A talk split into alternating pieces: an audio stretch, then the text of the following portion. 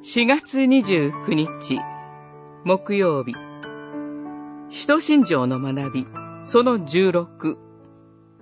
死にて、ヨハネによる福音書19章28節から37節。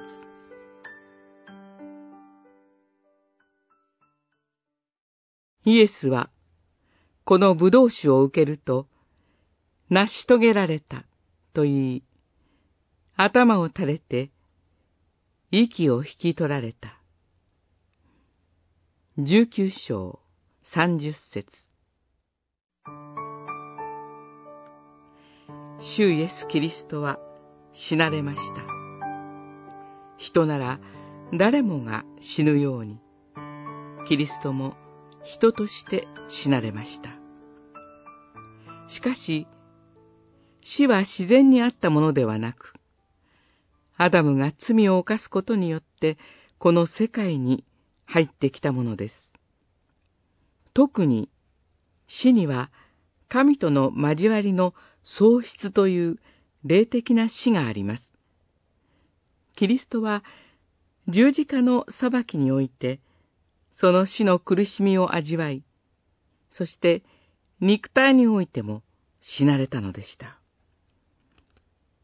しかし、主イエスはそこで、成し遂げられたと言われました。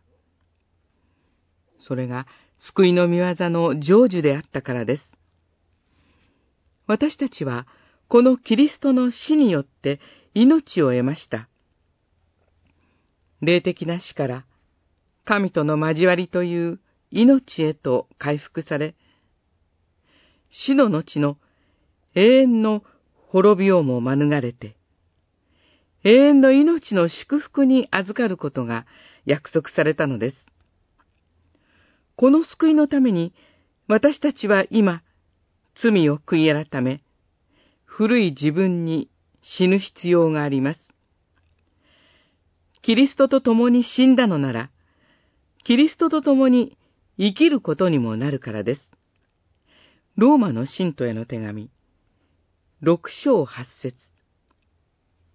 そして、やがてこの肉体における死を迎えますが、